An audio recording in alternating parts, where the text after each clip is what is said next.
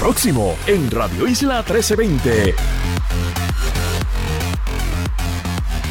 Y vamos a estar hablando sobre un estudio que divulga varios datos. En específico se ha reseñado solamente eh, la parte de las personas sin hogar, pero este estudio revela mucho, mucho más y tengo hoy el honor de recibir en mi estudio a doctora Palmira Ríos, que hace tiempito no la veía, así que ya mismito estaremos conectando con ella. También vamos a conectar con el procurador del ciudadano y para bajar un poco revoluciones, estaremos hablando con Padre Willy ya a quien dígame la verdad. Luego, en la segunda hora, tendré a mi panel político para hablar de todas las cosas que han pasado en la política, porque aquí no pasa nada en la política. Así que comenzamos oficialmente la primera hora de Dígame la verdad. Con más de 20 años de experiencia en el periodismo, el periodismo ha dedicado su carrera a la búsqueda de la verdad. La verdad, la verdad. De frente al grano, con carácter entrevistará a las figuras más importantes de la noticia. Radio Isla presenta a la periodista Mili, Mili Méndez en Dígame la verdad. Muy buenos días Puerto Rico, bienvenidos a otra edición de Dígame la Verdad por Radio Isla 1320, hoy martes 21 de noviembre, todos locos porque ya sea mañana porque el jueves pues cogemos un, descanso y precisamente Radio Isla 1320 tiene una programación especial y se han preparado unos programas, por ejemplo en mi caso ustedes estarán escuchando un, un especial en honor a Gary Núñez, director de Plena Libre, pero él no fue solamente el director de Plena Libre, él hizo tantas y tantas cosas por el país. Y tengo una conversación con, su esposa Valerie eh, y pues vamos recordando muchas cosas de lo que Gary hizo y pues también un poco de música para alegrar el alma. Así que, y el viernes también tendremos una programación especial. Bueno, arrancamos de inmediato a mí me llamó la atención, eh, algo que se había reseñado recientemente, creo que fue ayer, precisamente, el estudio se presentó en estos días, pero Noticel reseña, ¿verdad? Que es alarmante el cuadro de personas sin hogar. Y pues ahí me acordé un poco de lo que nos había mandado Palmira. Pero Palmira me dice, es, algo más allá, ¿verdad? se, se recopilan muchos datos y le dije, bueno, pues vamos a hablar de eso. Dígame la verdad. Así que le doy las gracias por estar aquí pese a la lluvia. la doctora Palmira Ríos, gracias por estar aquí. Qué bueno verte. No, para mí es un placer verte y ver la nena. Ahí la tienes de frente, muchacha. Ya verla, este, ay, ay, ay. es un gran placer estar con, contigo y con los radioescuchas de Radio Isla nuevamente. Háblame un poquito de, este estudio, eh, porque sé que se reseña la, parte y, algo que nos llama la atención son las personas sin hogar, porque hemos visto que según pasa el tiempo va en aumento, en aumento y en aumento, como muchas otras cosas en el país, como el, el aumento de los casos de nuestros adultos mayores, abandonados, muchos maltratados Ahorita leía un informe, de verdad que me dio mucho sentimiento, de un hijo que agredió a su padre en Aguadilla. Eh, y pues ayer lo que todos eh, los medios reseñaron de una adulta mayor abandonada en, en, una residencia en las condiciones en que la encontraron.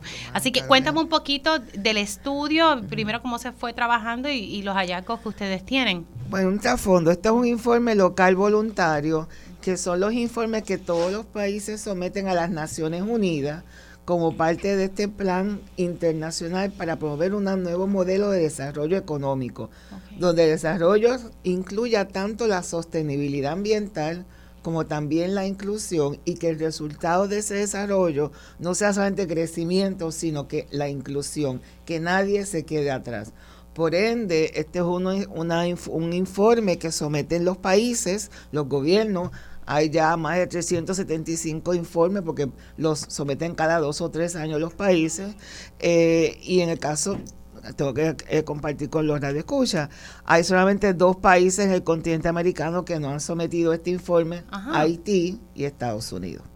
Estados Unidos no participa. No ha sometido este informe eh, de evaluación de desarrollo económico sostenible e inclusivo. Así que algunos estados sí lo han hecho. De hecho, el estado de Hawái lo ha hecho, varias ciudades lo han hecho. Eh, han asumido la responsabilidad de ese vacío. Ellos por su cuenta. Por su cuenta. Eh, y en el caso nuestro, la Fundación Comunitaria asumió la responsabilidad de hacer un informe por Puerto Rico, porque están los indicadores y todas las métricas están ahí difícil de conseguir la información, ese es otro problema que identificamos, pero ciertamente asume la responsabilidad de llevar a cabo este, este estudio y preparar un informe, llamamos local voluntario, del cumplimiento de Puerto Rico con esta agenda. Es un diagnóstico de dónde estamos, porque se espera que estos, estos objetivos, que son 17 objetivos, eh, incluidos bajo la Agenda 2030, sirvan para dirigir el modelo de desarrollo económico y las políticas públicas hacia un desarrollo económico que armonice ¿no? este desarrollo con el medio ambiente. Que se puede hacer que se puede que, que, aquí a veces pensamos que, que, hay que, que si se oponen a tal cosa es porque se oponen al desarrollo no es que hay que hacer las eh, cosas es bien. que hay, es realmente productivo y los costos de no hacerlo son altos y lo estamos pagando y lo estamos viviendo todo el mundo. O sea, esto ya lo estamos viendo. Hay que empezar a mirarlo quizás con otro, con otro lenguaje. El costo de violentar constantemente el medio ambiente es altísimo. Y lo estamos viviendo realmente a través de todo el mundo y por ahora por las comunicaciones que uno mantiene por las redes, escucha constantemente de que, y este calor, ¿de dónde vino? No estamos preparados, ¿no? Para el mismo, ¿no? Pero también está el tema de la inclusión, que nadie se queda atrás. Por ende, uno de los, el primer objetivo de la Agenda 2030 es combatir la pobreza. El segundo, eliminar el hambre. Así que realmente, y ahí siguen objetivos con respecto al medio ambiente, la educación, acceso a la salud, vivienda, eh, también buen gobierno, porque se entiende que la justicia y el, proteger la, la, seguridad de las personas, como también un buen gobierno es necesario para poder adelantar esta agenda. Un gobierno que sea transparente, que sea participativo, que rinda cuenta, que sea efectivo. Utilizaste una palabra interesante, transparente. Transparente, sí, transparencia lo que se llama gobierno abierto. Y también se fomentan las alianzas de diferentes multisectoriales para poder adelantar esta agenda. Porque estas son agendas de país, de nación o de, o de y también algunos sectores sociales entienden que tienen que buscar cómo atemperarlos para reconocer que también los ODS, como decimos, eh, son pertinentes. Por ejemplo, hay informes sobre los pueblos indígenas y los ODS, sobre las juventudes y los ODS, sobre los adultos mayores y los ODS. Así que realmente se está produciendo muchos informes. De hecho, en, en América Latina se produjo un informe sobre las ciudades los gobiernos locales y los ODS, que de hecho uno de los participantes en la producción de ese estudio es el hoy presidente de Colombia. Así que es un tema que se está discutiendo a nivel mundial, incluyendo en los Estados Unidos, aunque el gobierno federal no ha producido un informe eh, nacional de cumplimiento. Así, así que se está moviendo en, los Estados Unidos. Y esto es algo que promueve la ONU.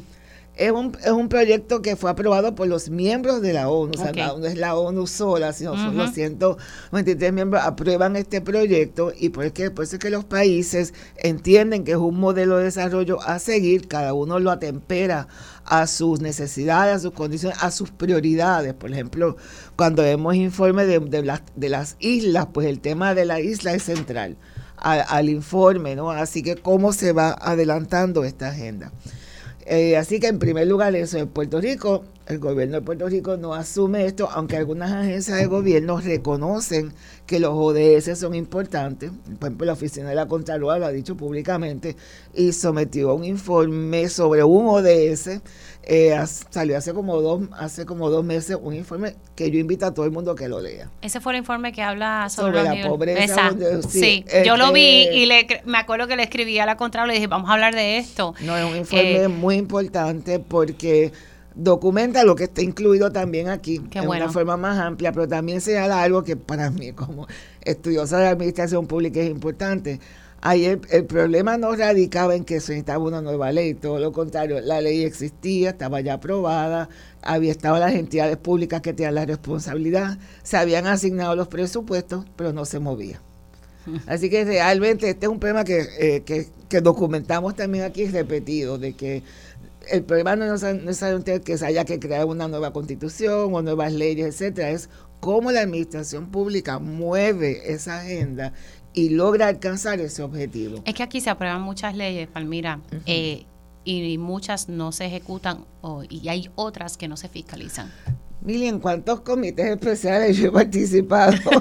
tu trayectoria ni se diga. Donde se ha, hasta se ha anunciado el plan con todos los apoyos de, todos los sectores, el plan con fecha, con, con presupuestos y asignaciones, y cuando tú miras a ver meses después, años después, no pasó nada.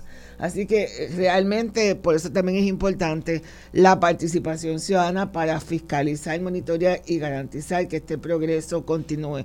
Pues cuando miramos los ODS, son objetivos que el pueblo de Puerto Rico los comparte son nuestras grandes aspiraciones como pero nosotros queremos reducir la pobreza. Y, cuando uno mira las estadísticas y queremos reducir eh, el, hambre, el, eh, porque lo vemos con distintas organizaciones que hacen una labor encomiable. Eh, vemos pues que si el comedor de la Kennedy verdad la fondita de Jesús entre otras que hacen muchas cosas. No y a veces pensamos como que no es un problema de aquí como que es de otro sitio pero es un problema que realmente impacta una cantidad. Hay que explotar la burbuja de algunos. Ay, sí, algunos parece que viven muy bien y no sé.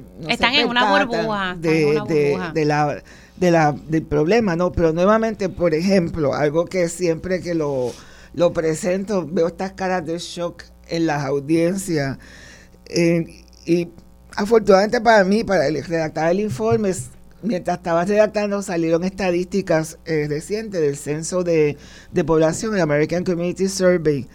El promedio de la pobreza en los Estados Unidos eh, se informó para el 22 en un 11%. ¿no? La tasa de pobreza en Estados, Unidos, Estados Unidos, 11%. Eh, los estados con las tasas de pobreza más altas pues fueron pues Nuevo México 18, Mississippi 17, Louisiana 16, casi 17. Mississippi siempre está en esa en ese grupo pero Puerto Rico estaba en 41.7%. 41. ¿Sabes que se ha mantenido como que más o menos en, esa, en esa tendencia? Está entre sube y... Eh, inclusive parte de lo que a mí me llamó la atención es que cuando sale este informe de la... O sea, 41% de pobreza en Puerto, Rico. Ay, madre mía. Pues mira la brecha tan grande que hay entre la tasa de pobreza en Puerto Rico. Como también miramos al sector 5% más pobre eh, de los Estados Unidos y lo comparamos con el 5% más pobre en Puerto Rico, los nuestros son los más pobres de los más pobres.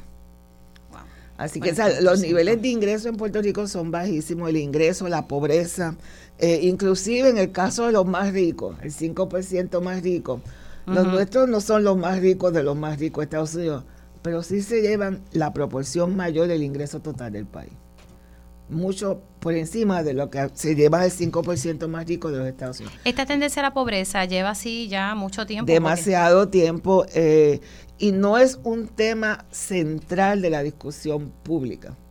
O sea, es como que bueno, somos pocos los no que hablamos, eh, para eso están las ayudas, eh, combatirla efectivamente. Yo creo que desde la administración de Sila Calderón esto no es un tema medular de la política pública y por ende realmente cuando estas estadísticas nos deben obligar a volver a esta conversación, a volver a las políticas públicas fuera de las líneas partidistas, porque este es un problema, una crisis de país. Eh, la alta pobreza, también los índices de desigualdad. Este es otro indicador entre la brecha entre los más ricos y los más pobres. En un país equitativo sería un 0%, mientras mayor, mayor la desigualdad.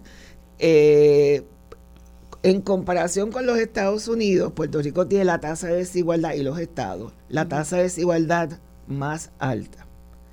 De hecho, si fuéramos un país independiente y nos pusieran en la lista de países eh, en términos de los índices de desigualdad, seríamos como el sexto en el mundo.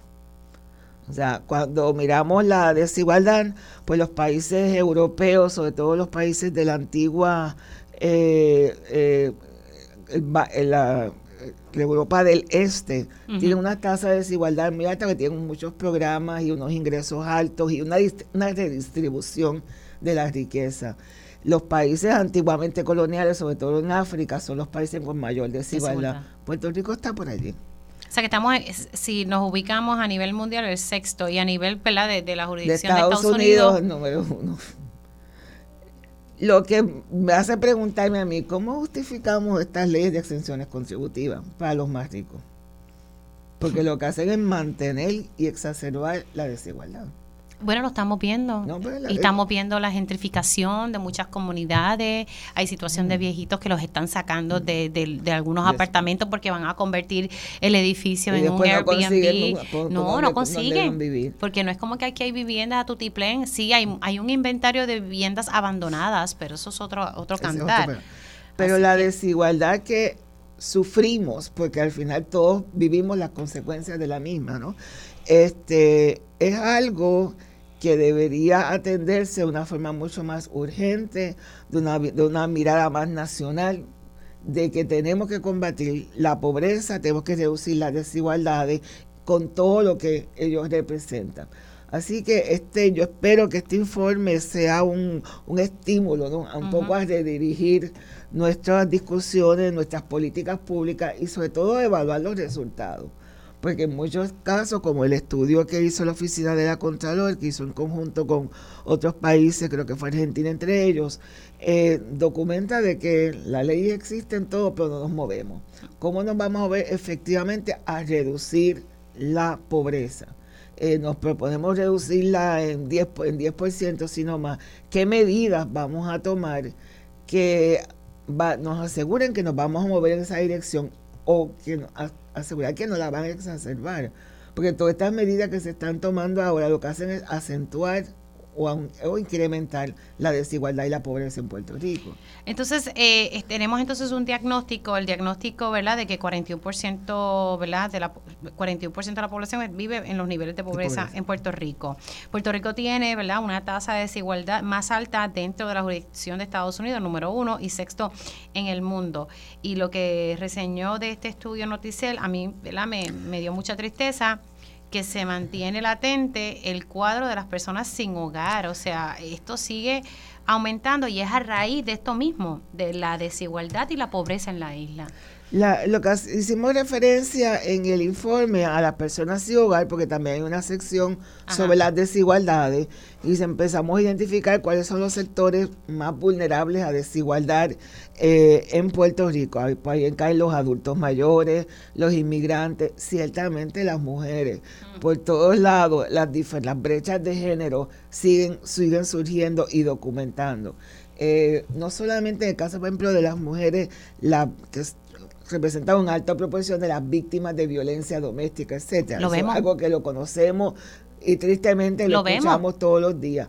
Ahora, aunque se, está celebrando de que tenemos la tasa de desempleo más baja en años, no nos dicen de que la, participación laboral en Puerto Rico se desplomó. O sea, las personas que están en, en el mercado de trabajo, trabajando o buscando trabajo, realmente ha bajado dramáticamente son más la gente que están fuera del mercado de trabajo. Y en el caso de las mujeres es bajísima, aún más baja aún.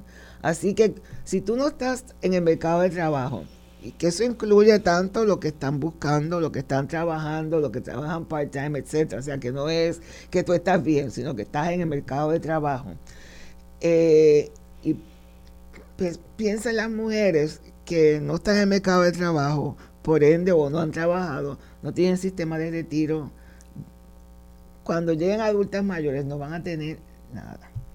Así que este es un problema que se sigue construyendo y haciendo cada vez más complejo y difícil con el paso del tiempo.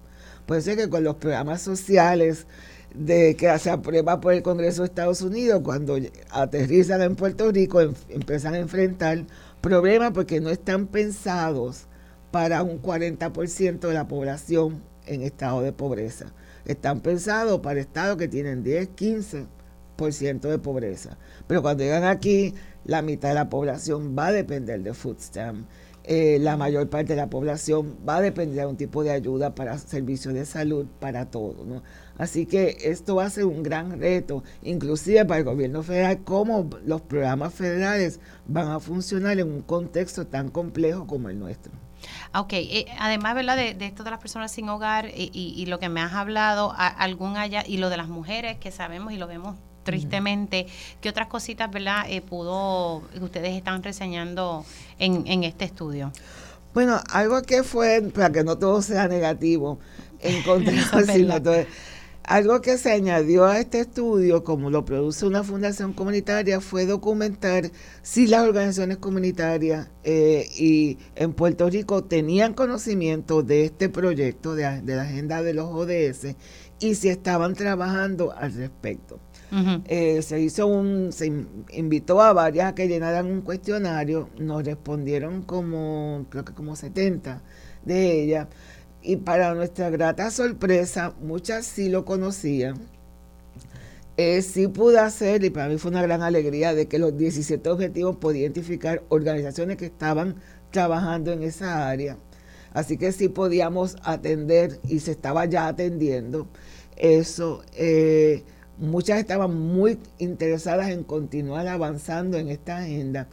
Y entendíamos que la importancia es ahora cómo las integramos que puedan colaborar más entre ellas, cómo creamos una gran alianza, porque ya esa base de reconocer el problema existe, que es lo que el estudio documenta. Exacto. Eh, ahora, hay voluntad dentro de la, de la sociedad, eh, la sociedad civil, las organizaciones comunitarias, para continuar adelantando esta agenda. Y esto lo he observado tan, no solamente en la zona metropolitana, sino a través de la isla. Las organizaciones comunitarias están involucradas en esto. Y lo interesante eh, la semana pasada, uno de los temas principales que estábamos desarrollando aquí es que sabemos que las organizaciones son las que están haciendo el trabajo y, veíamos la ansiedad que vivían algunas porque muchas dependen de los donativos legislativos que asigna la legislatura de Puerto Rico y no fue hasta el último día que aprobaron los 20 millones. Yo supe las razones por, por lo, como decimos por ahí, por lo bajo, por qué no la aprobaban, pero el nivel de ansiedad de muchas organizaciones que, que dependen de este dinero para dar servicio y hubo algunas que tuvieron que paralizar en lo que entonces se decía o se decidía qué acción tomar. No es cierto, eh, la, la, dependencia en estos fondos realmente es, es un reto, es un reto y, un riesgo constante que, que enfrentan las organizaciones. Eh, habría que también parte ¿no? de, de la si vamos a movernos hacia unas políticas públicas, cómo vamos a asegurar que se lleguen acuerdos entre el gobierno y las entidades no gubernamentales para la prestación de los servicios públicos que no atenten contra los servicios esenciales, pero y sobre todo que tengamos la capacidad de garantizar la continuidad de los mismos, pero que no esté sujeto a todos estos sub y y sobre todo a la que están estamos cerca de las elecciones, que estaban más preocupados entonces en asignar los fondos a los legisladores para distribuir lo que Mira, algo que me decía la secretaria del Departamento de la Familia es que ellos apuestan a hacer alianzas con las distintas organizaciones porque ya tienen esa base, como tú acabas de explicar, para dar esos servicios. Pues si quieren hacer alianzas, tienen que apoyarles porque, ¿verdad? Esas alianzas se, se, se habla de que se puedan apoyar mutuamente, no solamente en la carga por un lado. lado. Eh, tiene que ser una colaboración, tienen que participar en los procesos de planificación y diseño de los programas eh, esto fue algo que se, se, empezó a hacer eh, con comunidades especiales. Hay que empezar a integrar a las comunidades para llevar a cabo. Y las comunidades se están empoderando, déjame oh, decirte. hay que decirle, usted tenga, hay algunas, ¿verdad? O que tal vez están en pañales, pero he observado muchas hay comunidades una gran variedad de programas que se están desarrollando en Puerto Rico para prestar muchísimos servicios esenciales para atender esas lagunas que la administración pública no está lo está cubriendo. Un punto importante sobre este estudio, que no quiero dejarlo fuera, es repensar qué constituye desarrollo. Eh, todavía, y lo escucho por la radio, ¿no? Y lo escucho porque yo escucho Radio Isla. Eh, cuando se habla de desarrollo económico, ¿y cuál es el indicador? Pues se está produciendo más cemento, se compraron, vendieron más carros o crecimiento económico este modelo, y no, no lo inventamos nosotros, es un modelo, como te digo, global. Desarrollo económico tiene que reducir las desigualdades, incluyendo la pobreza, y tiene que estar en armonía con el medio ambiente. Son otros criterios los que estamos utilizando. Este no es el modelo de operación, vamos a la obra. O sea, es un, tiene que estar como que es unas miradas distintas donde al final sí crecerá la economía, este, pero tenemos que ver en qué, en qué medida ese modelo tiene como resultados y productos que se reduce la pobreza, se reducen las desigualdades, que no atenta contra el medio ambiente, sino lo integra. Así que realmente que tenemos, construimos ciudades sostenibles, todos estos son elementos. Pero mira Costa Rica, Costa Rica ha tenido un desarrollo y pues todo es ecoamigable y tú ves estas cosas distintas, ya la gente también incluso cuando mira el turismo no quiere ver puro cemento. No, cuando uno va a Costa Rica y ve las diferentes fuentes de energía, Claro. Realmente ahí es que me di cuenta que teníamos mucho camino por recorrer. Tenemos mucho que recorrer. Palmira, ¿dónde las personas consiguen este estudio? Esto está completamente gratis, lo pueden eh, eh, conseguir en la página de la Fundación Comunitaria fcpr.org. Allí van, ahí pueden bajar el informe completo. También hay mucha más información sobre eh, los objetivos de desarrollo sostenible para poderlo continuar estudiando eh, y poderlo integrar esta visión y estas propuestas a los trabajos que estamos llevando a cabo en nuestras organizaciones.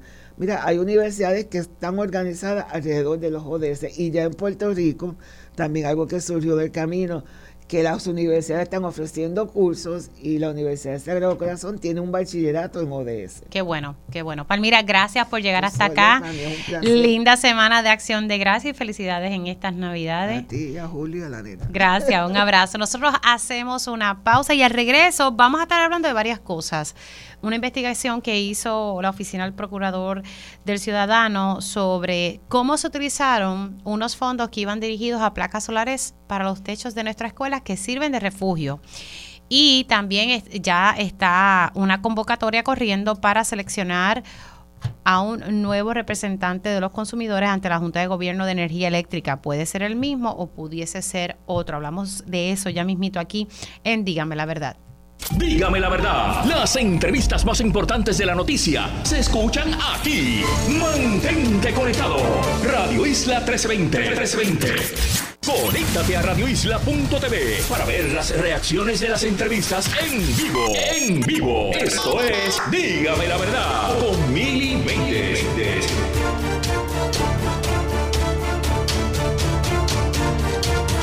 Y ya estamos de regreso aquí en Dígame la Verdad por Radio Isla 1320. Les saluda Mili Méndez y gracias por conectar. Estuvimos hablando con la doctora Palmira Ríos y me pareció sumamente interesante este estudio que se hizo, que lo que hace es reiterar lo que, lo que sabemos.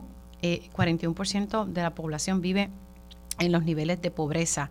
Somos el sexto país en el mundo con la tasa más alta de desigualdad y número uno entre la jurisdicción de los Estados Unidos. Y esto pues pone también en contexto de las personas que están sin hogar. Esta cifra cada año sigue aumentando. Y como decía ahorita, también cada año sigue aumentando el maltrato hacia nuestros adultos mayores, el maltrato hacia nuestros niños. Y uno escucha estas cosas y de verdad que le da frustración a uno eh, y tener que leer, por ejemplo, en las condiciones en que se encontró una adulta mayor en Carolina, si usted lee el detalle de la noticia, uno dice, wow, eh, no merece estar viviendo en esas condiciones. Así que lo importante aquí, como decía la doctora Palmira Ríos, es que tenemos que ir trabajando para que se cumplan con las leyes que ya han sido aprobadas y poner atención, establecer políticas públicas para atender estos escenarios. Nuestros niños no deben ser maltratados, nuestros viejos no deben ser maltratados. Y eso es una problemática que estamos teniendo y hace mucho tiempo AARP está levantando la voz sobre esta situación. Y, como decimos por ahí, hay que meterle caña. Eh, tengo ahora a Padre Willy y, quiero darle las gracias por estar aquí. Y comienzo con, con esta reflexión, Padre. Vamos a hablar de una obra, porque usted siempre está haciendo está activo haciendo cosas para la comunidad, pero también me consta que la iglesia Santa Bernardita está haciendo muchas cosas para, para ayudar a su entorno. Mira, Mili, antes que nada, gracias, ¿verdad?, por poder estar aquí en este foro que es tan activo y tan visto, ¿no?, y escuchado. Estaba escuchándote y estaba erizado porque dijiste una palabra que yo como clérigo eh, la siento mucho, es una frustración. Eh, uno quiere, uno sabe, uno, y a veces te encuentra, junto con la frustración viene otra palabra que es impotencia, ¿no? ¿Qué más yo puedo hacer? Sí, que, uno puede hacer para aportar ese granito de arena. Exactamente. Y, es verdad, hay, hay, dos poblaciones que prácticamente, a los niños se pensionan un poquito, los ancianos están totalmente olvidados porque convivimos en una sociedad que está obsesionada con la juventud. No es una etapa, es una obsesión. Yo creo que cuando la persona dice cumplí 50 años, suenan una campana y entra el pánico, ¿no? Si toda etapa tiene una maravilla, o sea, ¿te acuerdas? Yo veo a, a las abuelas, eh, ellos disfrutaron eso, ¿no?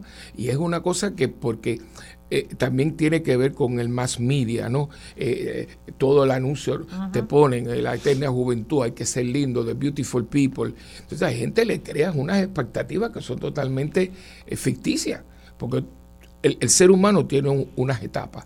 Cada etapa tiene su, su, su, su valía. Si tú sabes, si tú eres maduro, mira, por eso digo, deja a los niños ser niños, no me los adelante, porque cada etapa tiene su momento. Después viene la pubertad, la adolescencia, el joven adulto, el adulto joven, el maduro, y cada uno. Entonces, ¿qué sucede? En este momento histórico, y esto hace muchos años, es la, famosa tercera edad. Yo no sé cuántos nombres le hemos puesto, la edad de oro, la tercera edad, eh, la Mira, yo creo que lo que estamos es eh, inclusive haciéndonos daño, porque en esa tercera edad, vamos a ponerle así, hay una sabiduría que no se aprende en ninguna universidad. Por eso, fíjate, y esto lo aprendí del presidente de la American Airlines una vez iba al lado mío, en el avión, en el avión no sabía yo quién era. Y me pregunta que qué país a mí me, gustaba más. Y yo le dije, mira, a mí todos me gustan, porque a mí no me gusta comparar, las comparaciones son odiosas. Entonces le dice, dice pues a mí te sabe cuál es el país que más me gusta, la China. ah, sí, dice, porque en la China hay una gran sabiduría. Entonces me dice, y yo no lo sabía, que los chinos, a nivel del pueblo, tienen como una libretita, porque las familias se pelean al abuelo o sea, entonces a mí me toca este mes mi abuelo. ¡Wow! Porque tener al abuelo es tener la sabiduría con ellos por un mes. Entonces, la, ancianidad es muy apreciada, ¿no?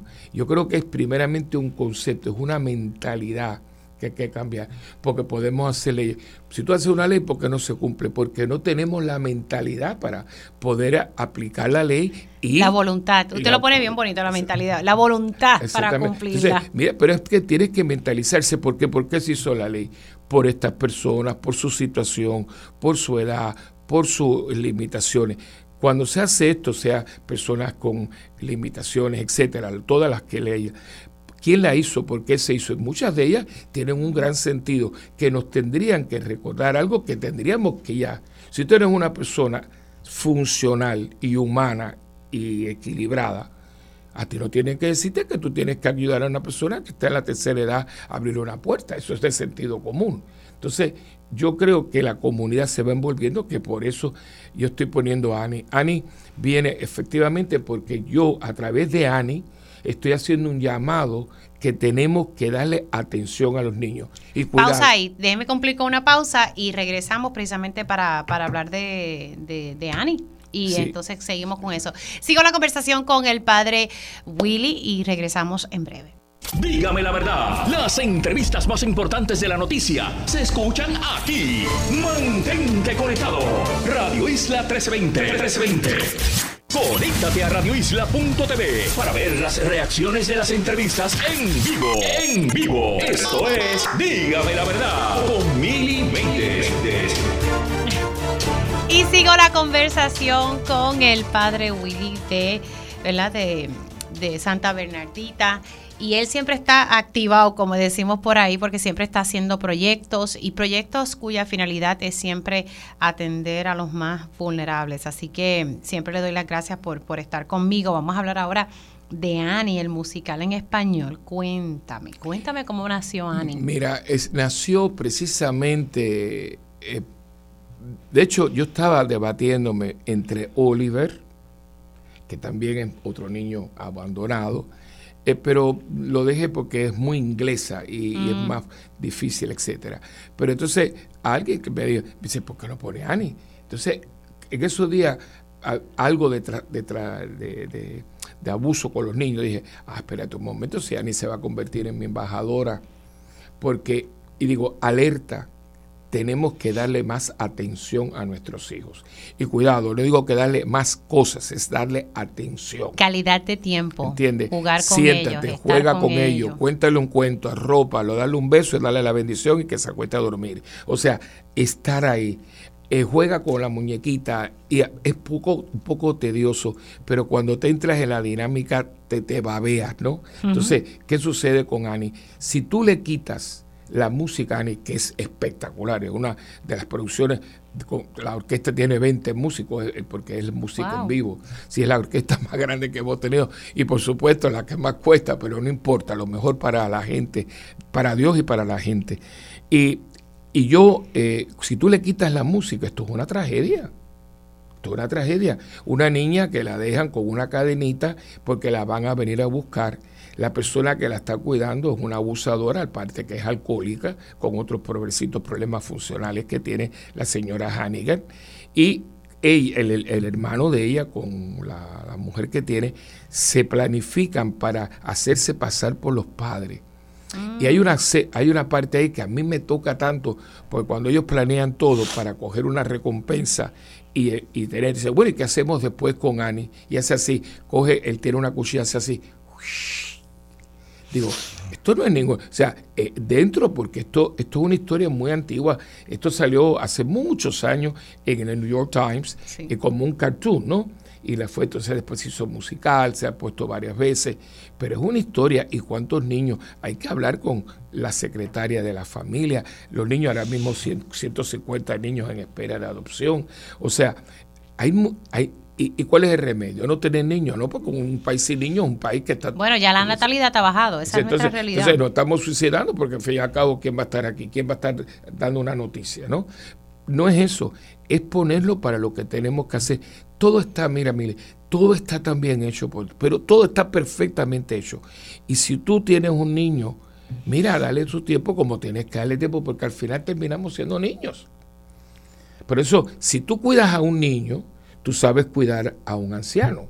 Porque el anciano se vuelve un niño. Acuérdame las pastillas, tengo que llevarte a esto porque no puedo. Hay que bañarlos, hay que Exactamente. cuidarlos. Pero acuérdate que yo estoy haciendo esto para que otros también lo hagan conmigo. Esto, esto no se crea que usted está haciendo una excepción. La, esta dinámica nos toca a todos porque hay un momento para todo. Y entonces con Ani, yo he querido hacer como un toque de atención qué estamos haciendo con nuestros niños. Yo creo que todo el mundo que ve digo, y yo estoy ocupándome de mi niño. Y vuelvo a repetir, pe- papá, abuelo, tío, padrino, no es que le demos cosas, los niños creo que tienen demasiado. Yo tuve, yo mis regalos eran dos días, el día de mi cumpleaños y el día de los reyes. Yo nunca tuve a Santa Claus, yo tenía reyes y ni, y yo no tenía más nada, y, tenía, porque eso de compra y compra y compra. Y muchas veces, y si le das una tableta, está ensimismado en una tableta, pero cuando tú le hablas, cuando tú le miras a los ojos, cuando tú escuchas que está llorando porque se le cayó la cabeza a la muñeca, y eso hay que bobería. No, para mí, a esa edad es trágico. Es trágico que cuando yo mi muñequita o mi carrito se me rompió, pues yo me acuerdo que a mí se me rompió un carrito de los bomberos, yo lloré porque mi carrito para mí era un camión de bomberos. ¿Entiendes? O sea, ponerte en ese lugar. Y sabes que cuando entras en el mundo del niño, la, la ternura, la inocencia, eh, el, el candor, no en balde, Jesucristo, nuestro Señor, dijo, háganse como niños, porque el que no se haga como niño no entrará en el reino de los cielos. Y es que se- tenemos que ser infantiles, no. Tenemos que tener el candor, la inocencia y la confianza que tiene un niño. Cuando uno entra en ese mundo con el respeto, porque en el mundo del niño no se entra a taconeo, se entra en puntillas. Se entra en puntillas en el alma de un niño. Por eso los niños muchas veces ven cosas que no vemos, pues están viendo ángeles, porque tienen la capacidad. Por eso robarle la inocencia a un niño es terrible. Sí, y los marca para siempre. Entonces, por eso Ani es mi embajadora para que ella vaya y le cante y le diga, mañana será otro día, mañana sale el sol. Y esto, Padre Willy, es desde el 22 de diciembre, ¿verdad? De este año hasta el 7 de enero, o sea, que toda la época Sí, el regalo de Navidad y, y Reyes para el pueblo nuestro. Ahora, eh, le pregunto, ¿todavía están haciendo este detalle de apadrinar a un niño? Me parece que esto es importante, ¿verdad? Para sí, porque hay muchos niños que están en, los hogares sustitutos y no pueden ir a las Bellas Artes, pues entonces usted puede eh, comprar un, boleto para ellos. Nunca lo va a saber, lo va a saber usted y Dios. Entonces lo apadrina y entonces y nosotros llevamos credenciales para que no haya chanchulleo ni corrupción. Entonces ellos van, ya lo hemos hecho dos veces anteriores, lo hicimos con Beauty and the Beast y Peter Pan, que fueron dos producciones bellísimas, y una vez llevamos 1.300 niños. Wow. Eh, eh, eh, entonces le damos un regalito, un cosito. es muy lindo. Ahí es una experiencia porque todo tanto el niño. Y al final eh, por ejemplo, se retrataban con Peter Pan o con Beauty and the Beast, aquí se van a retratar con Annie y con Sandy, que es el perrito. Ay, qué bien, qué bien. Ahora, entonces, eh, vamos, para ¿es el mismo número de teléfono para, para padrinar que para los boletos? Sí, sí, sí, sí, 787-501-0707. El teléfono es de James Bond. Ok. sí, sí. sí. Me da risa. 501-0707. Así que para los boletos 787-501-0707 y si usted quiere apadrinar a un niño para que tenga la oportunidad de ver este musical, Annie, lo puede, entonces también pueden llamar ahí. Así que qué bueno, padre, de verdad que y una cosa muy importante, de como somos una institución sin fines de lucro, de lo que quede, porque es una producción muy costosa, vamos a estar beneficiando a cuatro entidades de niños. Muy bien. Eh, eh, y no solamente en la isla, en Adjunta y en Isabela, y entonces la Casa Cuna del municipio de San Juan y la Casa Raquel, que es un centro de orientación y guía para la mujer. Qué bueno. Padre, gracias por siempre estar disponible y, que sea todo un éxito como todas las obras que pues. se han hecho. Y desde ahora, gracias a Dios por todo lo que tenemos y somos. Somos bendecidos. Amén. Eso es así. Padre Willy, qué bueno siempre tenerle aquí en, en, el estudio. Se me cuida mucho. Ya saben, Ani, pueden llamar al 787-501-0707 y pueden apadrinar un niño hoy pues, para que puedan reservar sus boletos y poder ver este musical. Gracias, padre. Bueno, y ya me invito, ya tengo en línea telefónica al procurador del ciudadano, Edwin García, a quien le doy los buenos días. ¿Cómo está? Saludos, Emily, un placer eh, estar contigo en esta mañana. Bueno, queríamos hablar con usted. Ya mismo tenemos que hacer la pausa, pero por lo menos podemos iniciar la conversación. Y, y es que ya se ha hecho la convocatoria eh, para eh, escoger al nuevo representante de la Junta de Gobierno de la Autoridad de Energía Eléctrica, el que va a representar a los consumidores. Hábleme un poquito sobre eso. Pues mira, definitivamente a partir del año 2018 se le transfirió a esta oficina esa responsabilidad mediante la ley 207 de ese año. Así que efectivamente la semana pasada se publicó eh, la convocatoria eh, sobre el particular. Dicha convocatoria básicamente le va a llegar a todos, la, todos los clientes, sean comerciales, industriales, residenciales, de, de Luma y de la Autoridad de Energía Eléctrica en la facturación, en el próximo ciclo de facturación, que es prácticamente en los próximos 10 días, de aquí al, 30 de noviembre, debe estar llegándole esa convocatoria. Y esa convocatoria lo que hace es alertar a todo aquel que esté interesado en participar eh, para ser candidato a representante de los clientes ante la Junta de Gobierno de la Autoridad de Energía Eléctrica para que aquel que quiera así hacerlo eh, pueda cumplir con los requisitos que se gozan precisamente en esa convocatoria de manera que puedan notificarnos en o antes del 20 de enero. Esta es la fecha límite para que una persona nos pueda notificar y obviamente cumplir con lo que se dispone en dicha convocatoria, de manera que nosotros podemos entonces podamos pasar juicio sobre esa candidatura. Así que es importante que los amigos que nos escuchan a nivel residencial, comercial, industrial, que sean clientes de Bonafide, de Luma Energy. Y hablo de Luma Energy y la Autoridad de Energía Eléctrica porque antes era la autoridad, eh, pero ahora le corresponde eh, eh, esa facturación enviarla a Luma Energy, que estén interesados a que, a que vean con cuidado la convocatoria, si es que están interesados, si tienen Mire, alguna duda pueden llamarnos precisamente aquí al 787-724-7373, que es el número de teléfono de la eh, oficina del procurador del ciudadano para nosotros eh, orientarle sobre el particular y que nadie tenga dudas de lo que tiene que hacer y cuándo lo tiene que hacer. Procurador, es en línea porque me gustaría eh, también tocar lo que hablamos ayer en día a día sobre unos fondos que iban dirigidos a unas placas solares que eh, van para las escuelas públicas del país que sirven como refugios. Quédese en línea telefónica, por favor. Hacemos una pausa aquí en Dígame la Verdad y regresamos en breve. Dígame la verdad, las entrevistas más importantes de la noticia se escuchan aquí. Mantente conectado. Radio Isla 1320. 1320. Conéctate a radioisla.tv para ver las reacciones de las entrevistas en vivo. En vivo. Esto es Dígame la verdad con Mili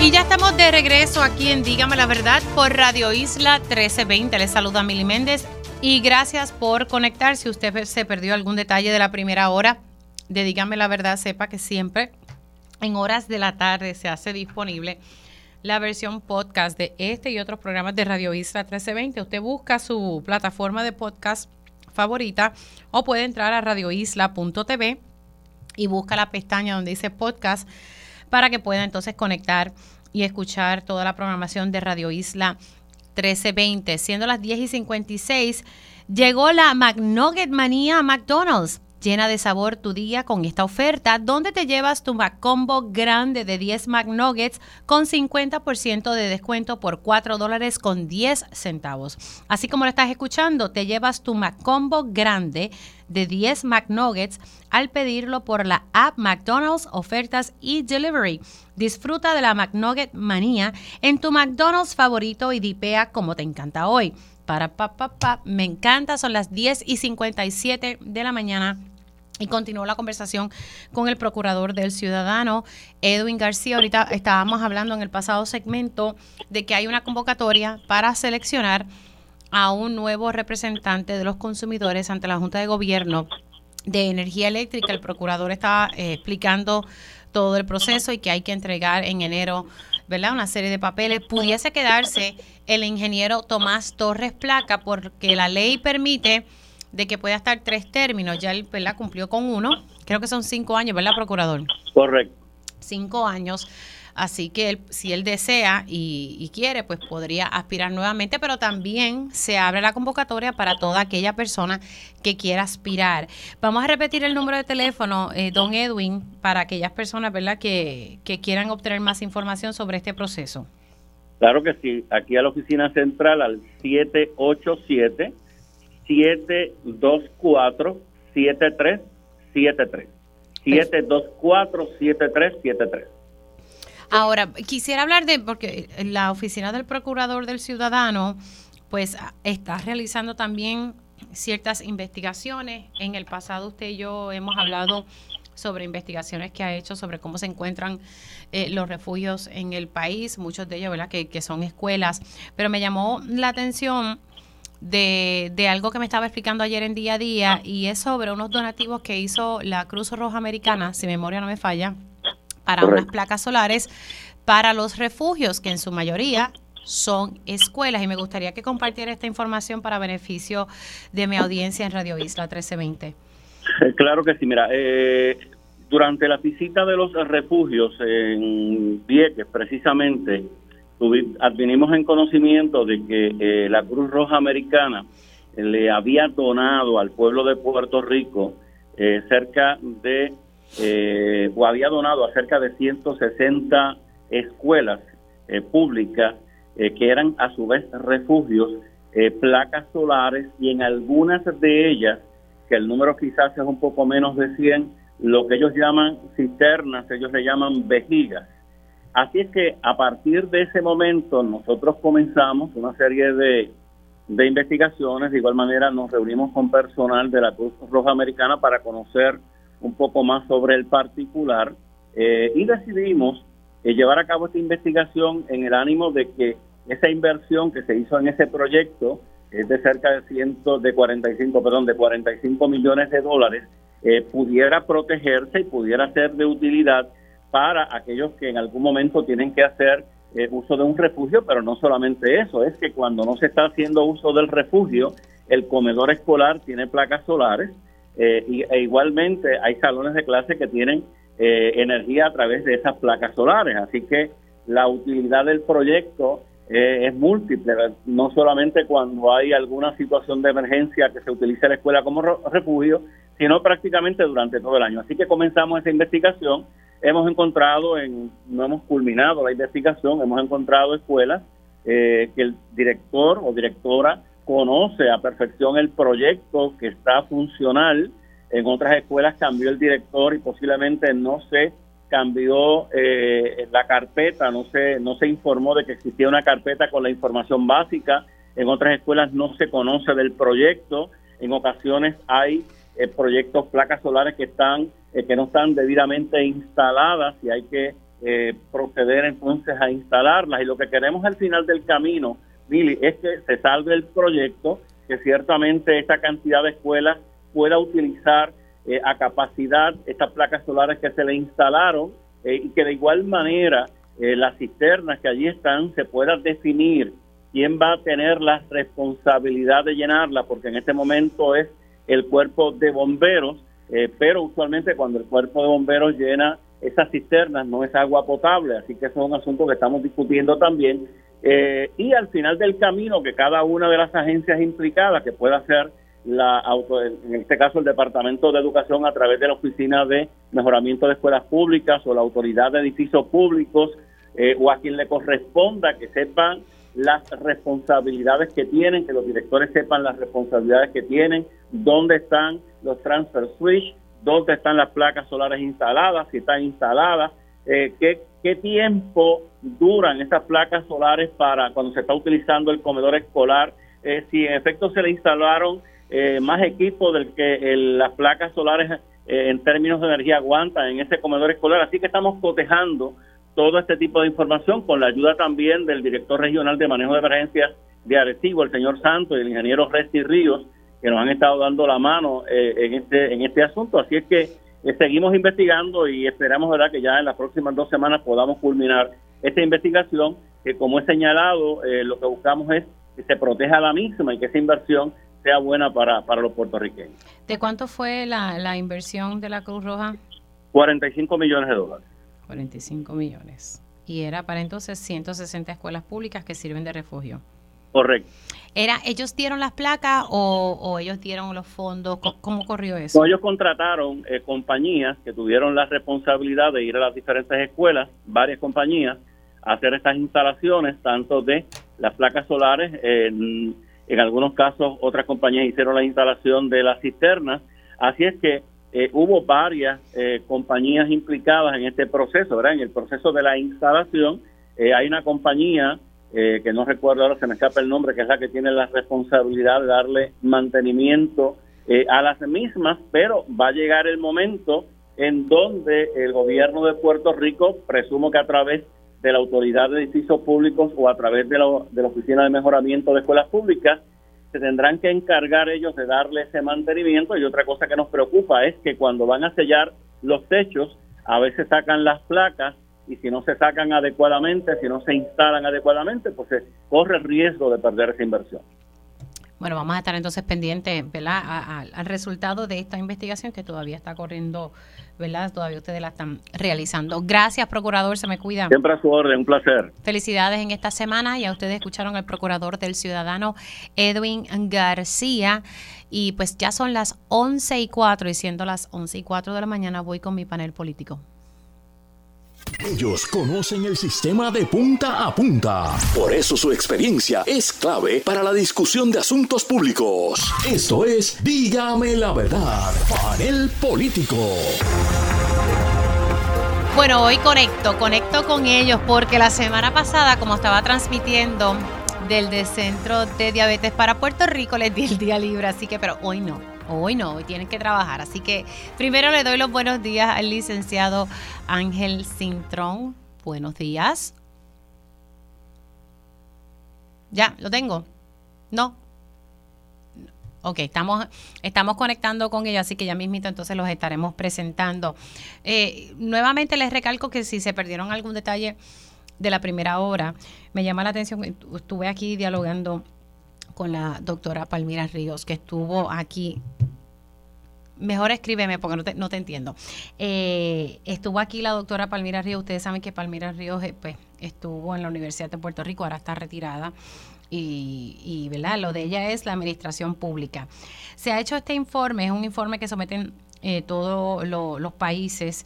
interesante que Haití no lo sometió, Estados Unidos tampoco es algo que, pues, se hace, ¿verdad? Un estudio que solicita la ONU, pero se hace de manera voluntaria.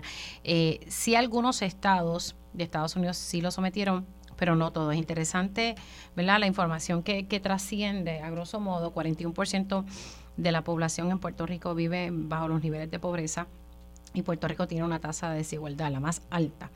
Eh, entre la jurisdicción de los Estados Unidos, ¿verdad? También reseña la cantidad de personas que se encuentran sin hogar en Puerto Rico. Eso sigue aumentando, aumentando y aumentando. Eh, lo, ¿verdad? lo estábamos hablando ahorita. Y en, torno a la desigualdad, somos el sexto a nivel mundial, ¿verdad? Primero en la jurisdicción de Estados Unidos. Así que creo que tenemos que tener bien claro que las políticas públicas tienen que ir dirigidas a atender esta problemática, ¿verdad? Y, y este informe busca, su propósito real es combatir la pobreza, y eliminar el hambre. Eh, y hay quienes ¿verdad? pensarían que no estamos en un país que donde, existe la pobreza, pues sí, existe y bastante. Si no, hablen con las distintas organizaciones que están atendiendo esta problemática aquí en Puerto Rico. Bueno, señores, vamos a presentar y tengo al licenciado Ángel Cintrón. ¿Cómo estás, Ángel? Muy bien, gracias, papá. Y un abrazo para ti y para todos los que nos escuchan. ¿Hoy estás de abuelito? Sí, estoy de abuelito aquí con Ángel Alexander. Ya tú ah, sabes. Bueno, pues aquí yo también estoy con Milena, pero Milena se ha quedado al lado de Héctor. Así que también tengo en línea telefónica a Olvin Valentín. Buenos días, Olvin. Buenos días, Mili. Saludos a ti, a todos los que nos escuchan y a los compañeros del panel. Buenos días.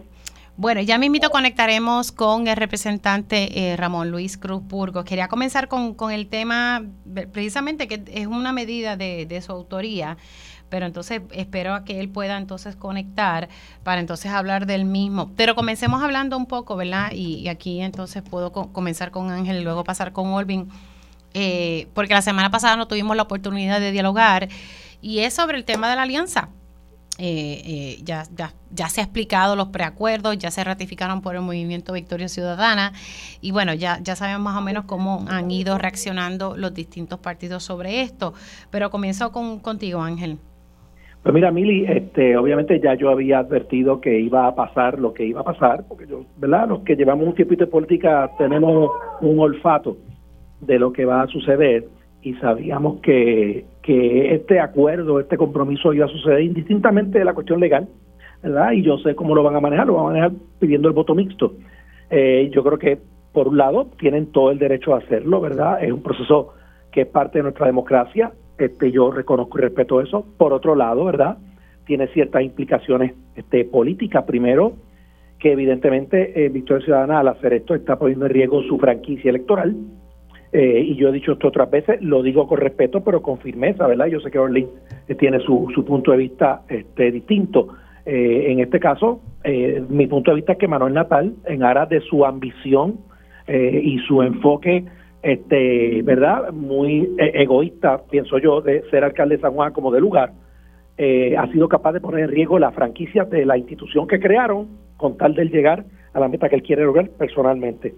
Y eso los electores lo evaluarán y lo juzgarán en su momento. Eh, lo segundo es que, evidentemente, es una es un negocio desbalanceado, porque yo creo que toda la ganancia se la lleva Juan Dalmau y el PIB, en términos de la candidatura a la gobernación y tercero, que yo creo que eh, le refuerza refuerza desde nuestro punto de vista y, reafirma nuestro planteamiento de que Victoria Ciudadana es un movimiento básicamente de izquierda que busca la independencia para Puerto Rico en su fondo y que trata de disfrazarlo, reclutando dos o tres personas que dicen ser estadistas para tratar de disimular este, el esfuerzo y atraer más gente, pero yo creo que de aquí en adelante el elector va a tener mucho más claro que en realidad el, la espina dorsal ideológica de ese grupo y quienes principalmente lo dirigen son personas con la con la ideología que verdad independentista y socialista en muchos de ellos casos eh, y eso pues tendrá su costo en las urnas en noviembre próximo. Aún así, vuelvo y recalco y termino, ¿verdad? Tienen derecho a hacerlo. El elector juzgará con todos esos elementos eh, si le da o no el voto y pienso y confío en que no prevalezcan en las próximas elecciones. Voy contigo, Olvin. Pues sí, este domingo se fue ratificado con una amplia mayoría por parte de Victoria Ciudadana la, la alianza con el PIB y con diferentes otros sectores sociales. Eh, yo, pues obviamente, eh, respeto la opinión de, Ángel, aunque difiero. Eh, creo que la, el tema, primero que el tema de la, de la inscripción o de la franquicia electoral, Victoria Ciudadana siempre fue abierto en cuanto a eso. la prioridad no era retener o mantener esa franquicia electoral, sino era siempre ha sido traer unos cambios para el país y presentarle al pueblo unas opciones electorales que realmente reflejen esa, ese deseo de generar unos cambios.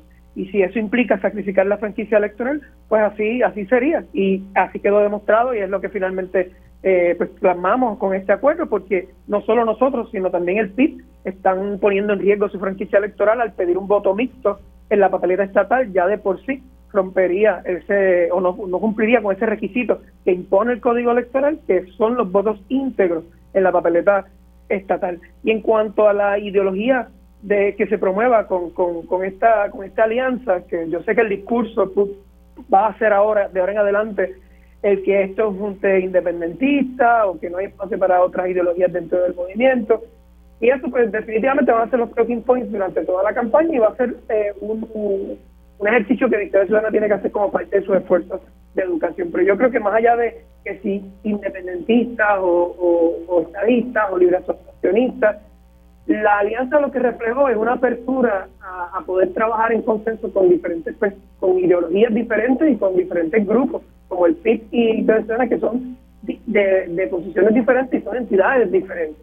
Pero se optó por trabajar sobre lo que sí tenemos en común, que es estas ganas o ese deseo de transformar el país y de proveer alternativas. Y hay muchos puntos de consenso, sobre todo en el asunto del estatus.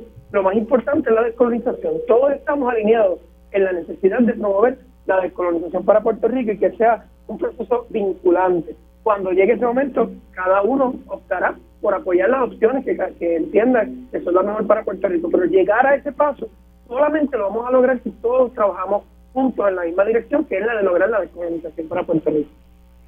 Bueno, y eh, vamos a ver cómo va cómo va desarrollándose porque algo que me habían comentado tanto el licenciado Juan Dalmau como el licenciado Manuel Natales que se van a estar presentando De aquí a unos meses las propuestas eh, que van a estar trabajando en conjunto, porque hay que presentarle unas propuestas al país de cómo estarían eh, trabajando, así que se lo van a estar haciendo eh, más adelante. Bueno, ayer Jennifer González hizo el anuncio del anuncio, porque hizo un anuncio que publicó a través de sus redes sociales, lo hizo desde Bayamón, desde lo que fue en un momento dado la casa de José Celso Barbosa. Hablando, ¿verdad?, de, del PNP, del nuevo PNP, eh, y que tiene que volver a sus raíces. Y, ahí en ese mensaje, pues divulgó que el próximo 3 de diciembre a las 10 de la mañana, si memoria no me falla, va a estar dando a conocer quién va a ser el compañero de papeleta para la comisaría residente y que oficialmente ya va a estar eh, sometiendo su candidatura para la gobernación. Por lo bajo siempre se habló de Elmer Román como la figura que pudiese estar acompañando a Jennifer González. Ayer salió Edwin Mundo adelantándole. Eh, no sabemos si en efecto va a ser Elmer Román quien ocupó la Secretaría del Departamento de Seguridad Pública y luego fue secretario de Estado. Y luego, pues al terminar, pues se había ido nuevamente a Estados Unidos. Eh, yo creo que Ramón Luis no va a entrar hoy en el panel, así que Héctor, no, no sigas insistiendo. Y, voy contigo, Ángel, con, con, este tema para entonces luego pasar con Olvin. Pues, Mili, eh, sé lo que tú sabes, ¿verdad? No tengo mayor información. Eh, entiendo que ayer lo que la comisionada hizo fue básicamente determinar el sitio y la hora de su actividad. Ya ella había dicho que iba a hacer sus anuncios formales el 3 de diciembre, pero no sabíamos el lugar, ¿verdad? Ni los detalles. Ya tenemos claro que en, la casa de Barbosa en Bayamón, en el mismo centro del pueblo, donde de hecho los estadistas hemos hecho varias actividades en el pasado, así que es un sitio conocido para los estadistas. Eh, eh, me parece que va a ser interesante ver la dinámica de quién es su compañero de papeleta.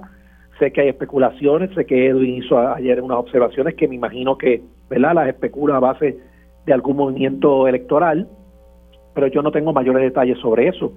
Eh, tú planteas que la, el nombre de Elmer Román, yo no tengo el gusto de conocerlo personalmente, sé quién es, porque por las dos funciones que ejerció en el gobierno de Puerto Rico hace unos años atrás, fue secretario de, Seguridad Pública y secretario de Estado, como tú bien dices. Eh, sí sé que tiene una carrera militar eh, aparentemente muy destacada, y solo sé por qué, porque lo googleé. este Tiene una carrera militar eh, y ha tenido un servicio activo de muchos años este, para el ejército de Estados Unidos en toda América Latina eh, y en el Medio Oriente y, aparentemente participó de varias, lo que le llaman no en el ejército campañas en el Medio, en Medio Oriente. Así que eh, más allá de eso no conozco más detalles, pero va a ser interesante si fuera esa la figura, ¿verdad? Ver los contrastes dentro de la primaria del PNP entre eh, el, el señor Román o el capitán Román eh, el senador William Villafañe y si radicara el, el representante eh, José Enrique Meléndez, que ha anunciado que va a radicar. Sería una primaria entre tres y, creo que va a ser sumamente interesante y, tendremos, ¿verdad?, terreno para, para analizar eso sobre la marcha. Eh, fuera de eso, pues yo creo que lo demás está dicho. Hay una primaria, yo creo que hay que manejarla con madurez. yo he vivido esos procesos y siempre he dicho públicamente que lo más importante de una primaria de la gobernación en el PNP es el día siguiente a la primaria, ¿verdad?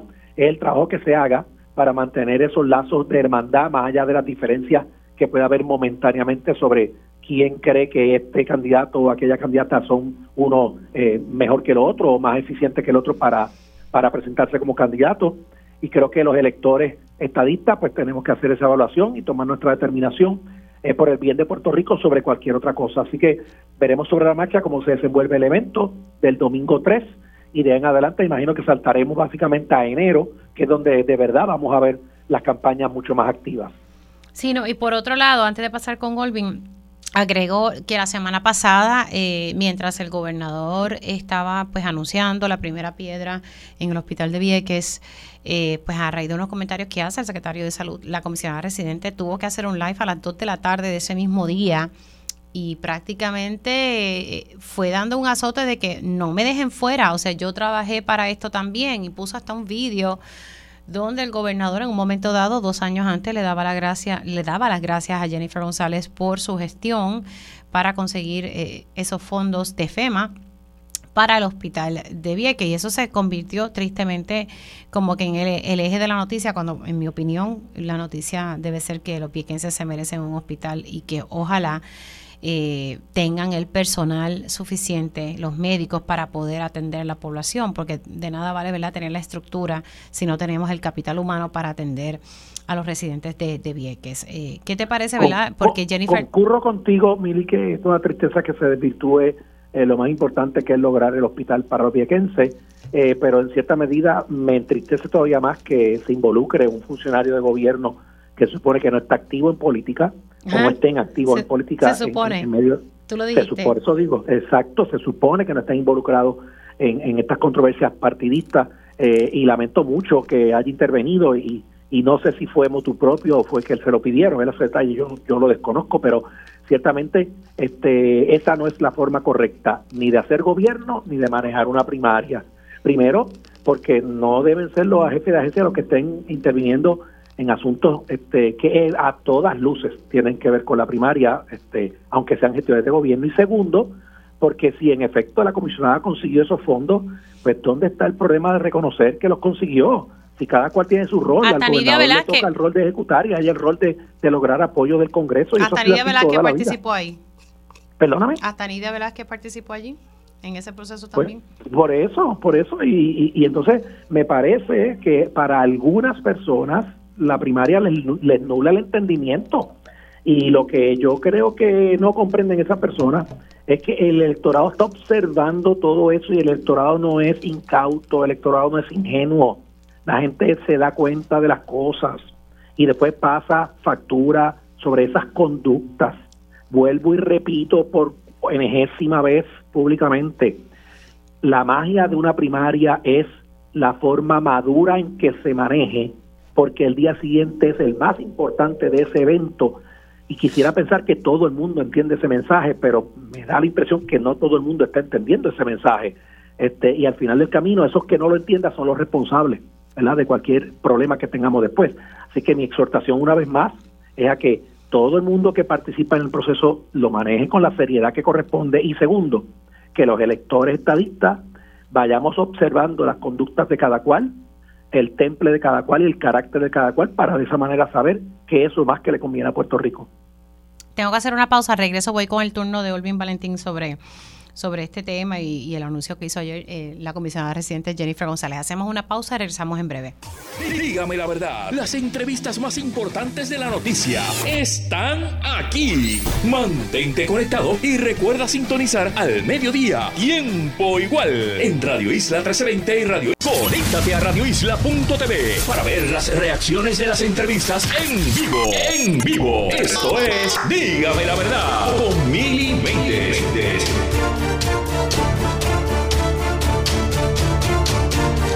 Y ya estamos de regreso aquí en Dígame la Verdad por Radio Isla 1320. Continúo con mi panel político integrado por el licenciado Ángel Sintrón y el licenciado Olvin Valentín.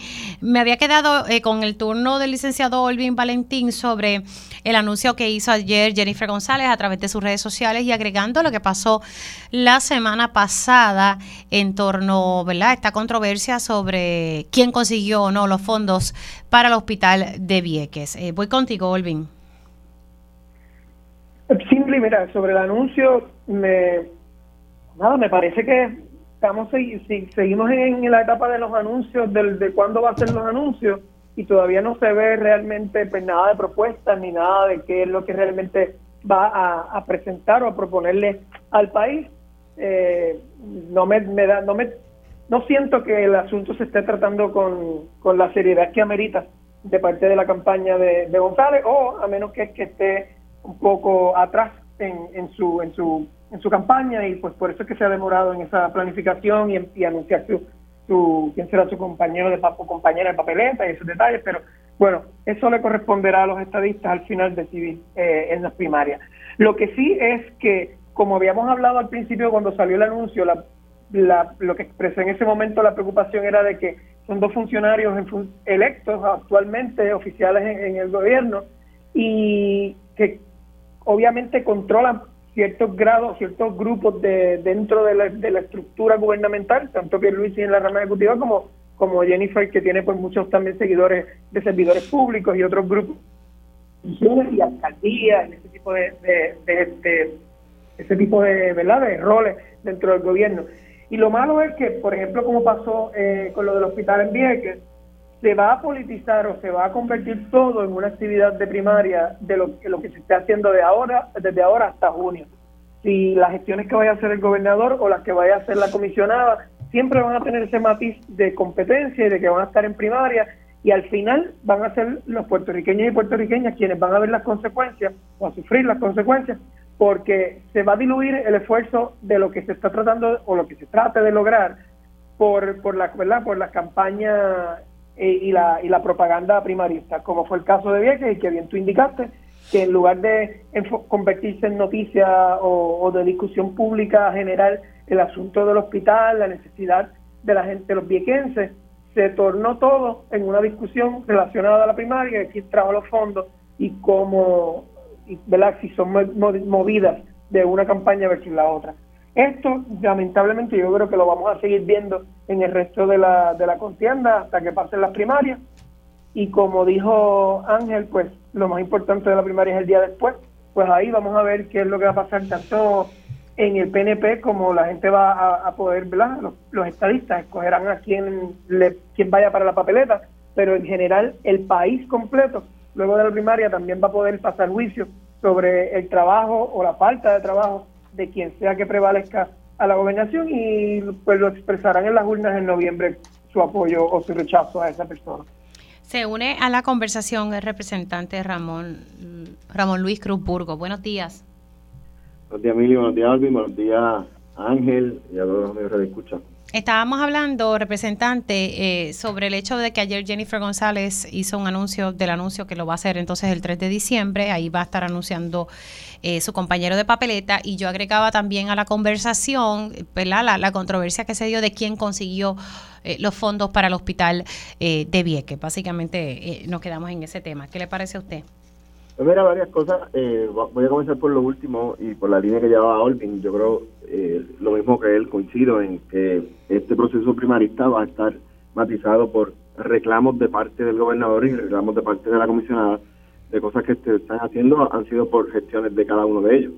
Eh, y van a haber choques en la gestión que hizo uno, la gestión que hizo el otro, el resultado que tuvo, el resultado que no tuvo la verdad es que son gestiones que se tienen que hacer dentro del trabajo que ocupan hoy, uno como gobernador y el otro como, como comisionado. Nosotros venimos de un huracán hace ya varios años atrás, donde estamos tratando de recuperarnos, donde hay muchísimos proyectos todavía que se necesitan los fondos y no llegan, donde las gestiones se tienen que realizar y si no se han logrado los resultados hasta ahora, pues es que las gestiones no se han hecho muy bien, para estar reclamando que quién logró que fondo llegara tarde o que fondo no llegara. Así que eso es parte de la política. Lo importante yo creo que es que los fondos lleguen y que el hospital de que se construya y los proyectos de recuperación que faltan se construyan. Sobre su anuncio de quién va a ser su compañero de papeleta, pues es parte de la estrategia de campaña que está llevando de, crear la expectativa para al fin el día 3 decir quién va a ser el candidato. Son parte de las campañas internas, de las estrategias y lo que establecen los grupos de cada uno de ellos, de cuándo van a decir qué, buscando el mayor impacto posible para tratar de generar la noticia eh, y estirarla lo más que pueda y, obviamente paso a paso para que los titulares sean más de uno dentro de este proceso que queda de camino a la primaria. Así que el resultado al final podrán estar peleando toda la campaña, quién trajo qué, quién buscó qué, quién logró qué, desmintiéndose uno al otro. Lo importante es que los fondos lleguen, lo importante es que lo que no ha llegado acabe de llegar y podrán entonces también estar estirando sus campañas de aquí a allá, pero eso yo no veo que haga diferencia en el elector. El elector va a seguir evaluando lo que tiene, va a seguir evaluando eh, las gestiones realizadas de cada uno de los dos y va a tomar una decisión. Así que va a ser una campaña interesante, pero al final eh, van a haber cosas que van a tener impacto y van a haber cosas que no. El tiempo, el tiempo dirá. Quería aprovechar y hablar sobre un tema, y, es el, mismo lo, lo voy a estar hablando precisamente que por lo menos él, lo presente, que lo llevó a, presentar este proyecto.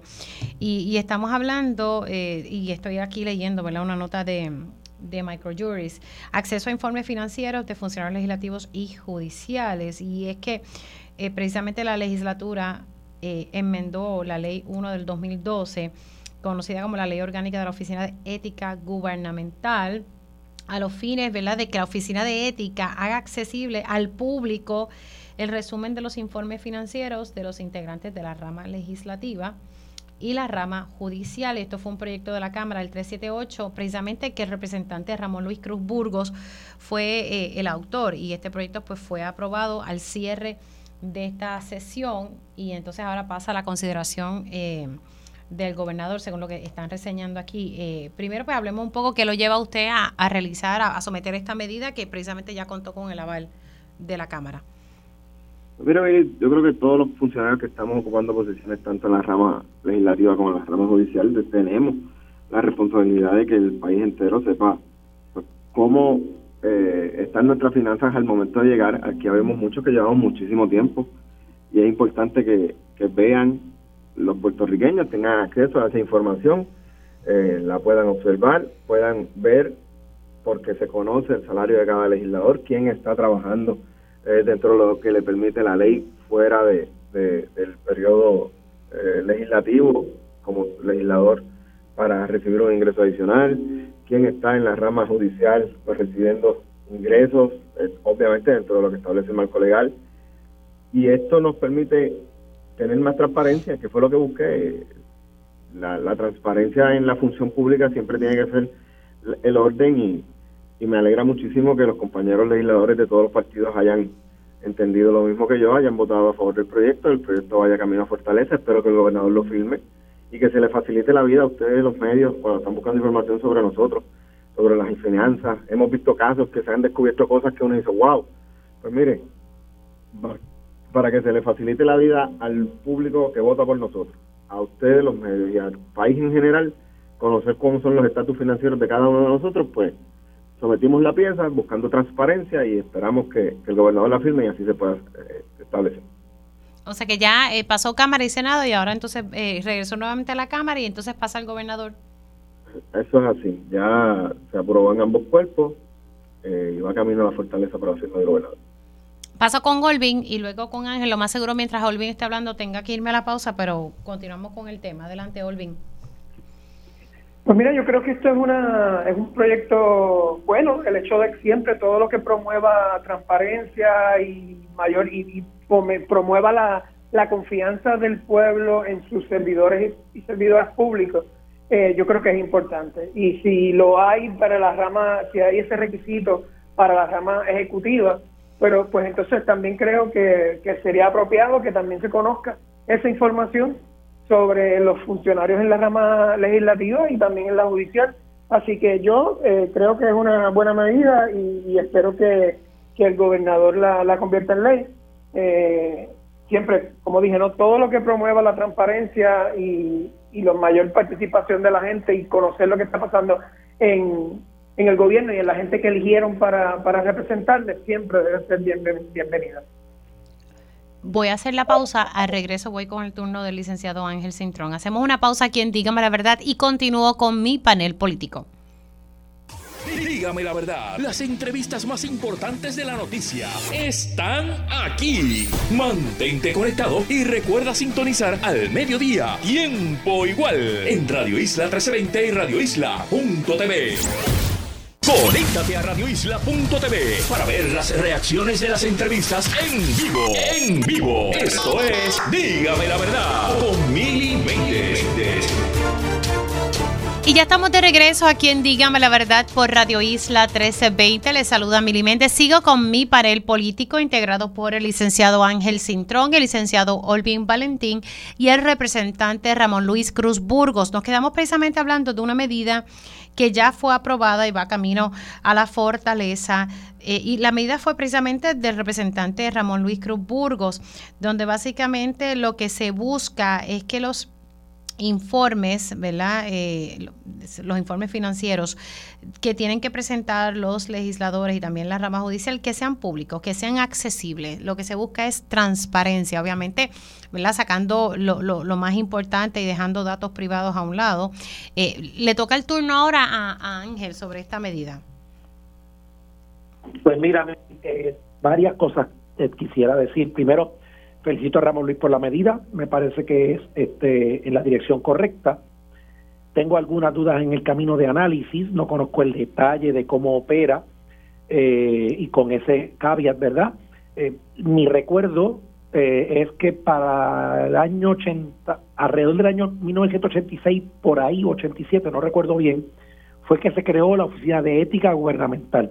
Cuando se creó originalmente, era solamente para la rama ejecutiva y la rama ejecutiva era quienes únicos rendían informes de ética y a quienes se les evaluaba. Entonces, me acuerdo que estando ya yo en la legislatura después del año 89, en algún punto, que no recuerdo la fecha exacta, eh, la legislatura aprobamos legislación para que entonces los informes eh, financieros que eran de los legisladores y que solamente se quedaban en secretaría de las legislaturas, o sea, que no iban a ningún otro lugar, fueran entregados a ética para que los evaluara, no para que tuviese jurisdicción, porque de hecho ni tenía ni tiene jurisdicción la sociedad ética sobre la lectura, porque es un hecho de separación de poderes, pero sí para evaluar su contenido. Y de, eso, de esa transición yo recuerdo.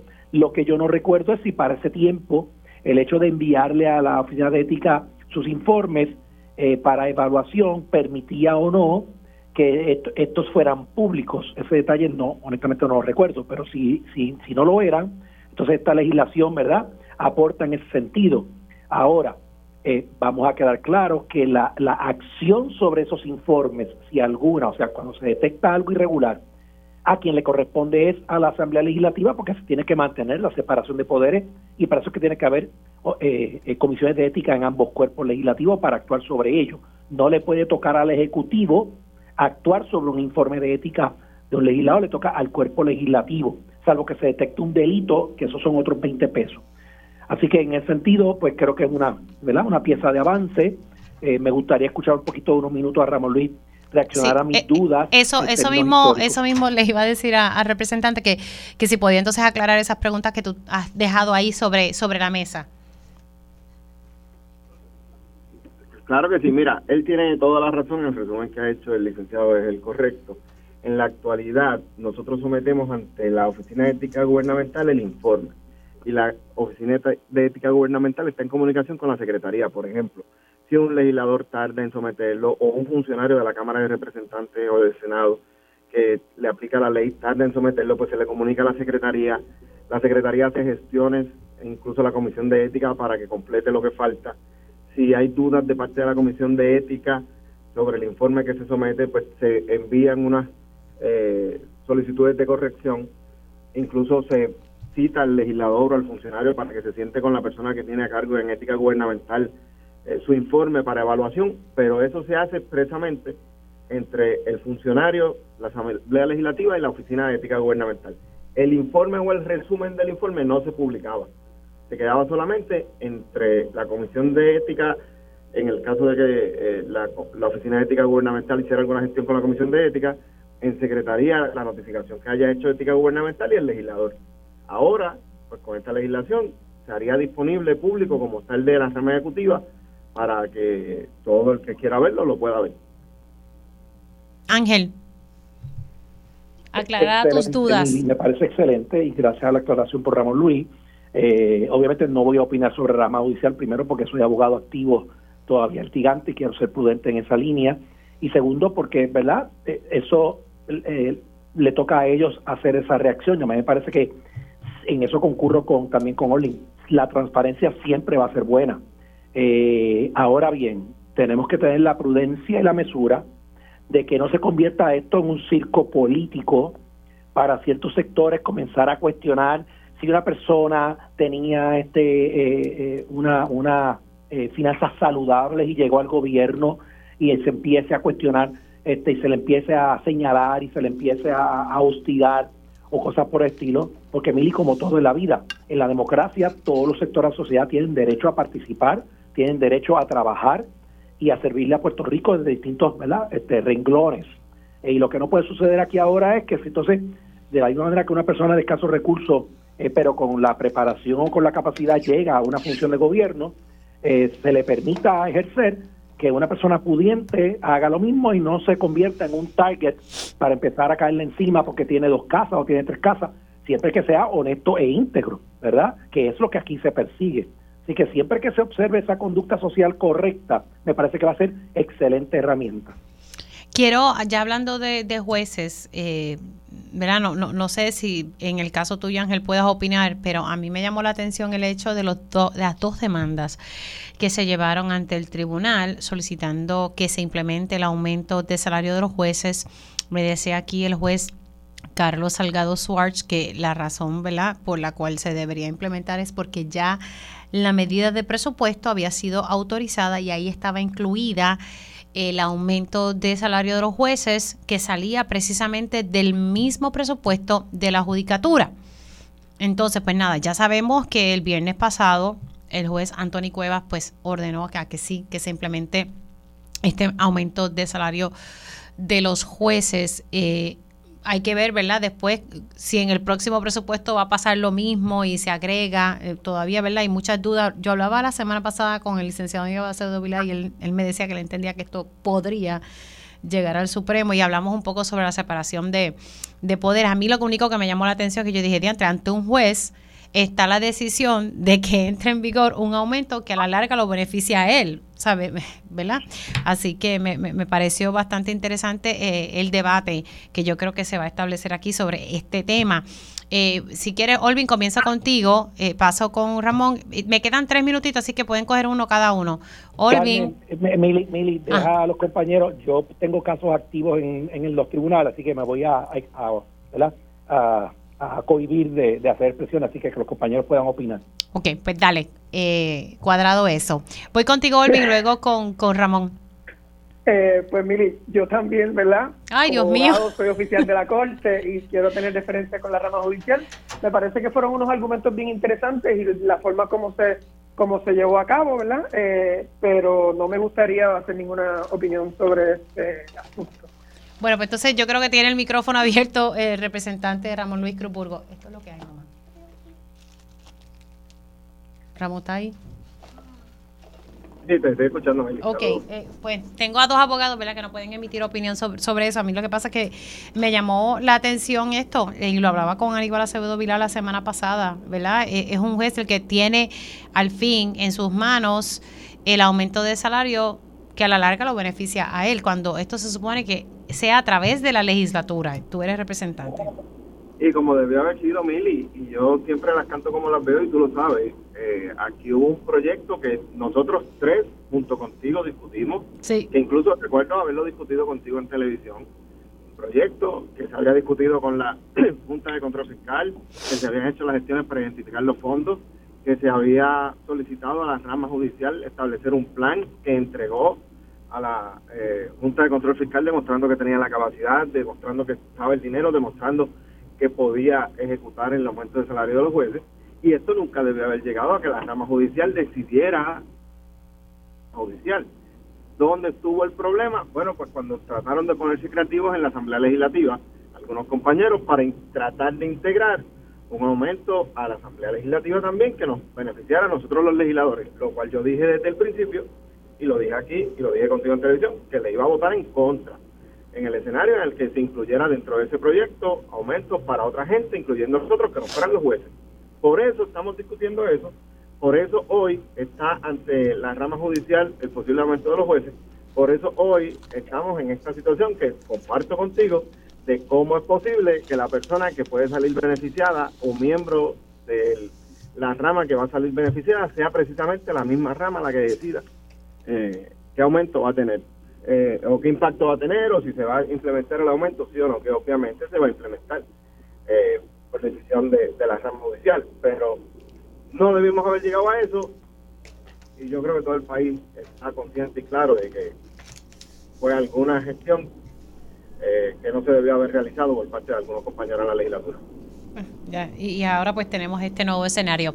Gracias a los tres, a, Ángel, a Olvin y a Ramón eh, por, por entrar unos minutitos aquí en Dígame la Verdad, que tengan una linda semana de acción de gracia y que la puedan pasar en familia. Nosotros hacemos una pausa aquí en Dígame la Verdad y al regreso tiempo igual.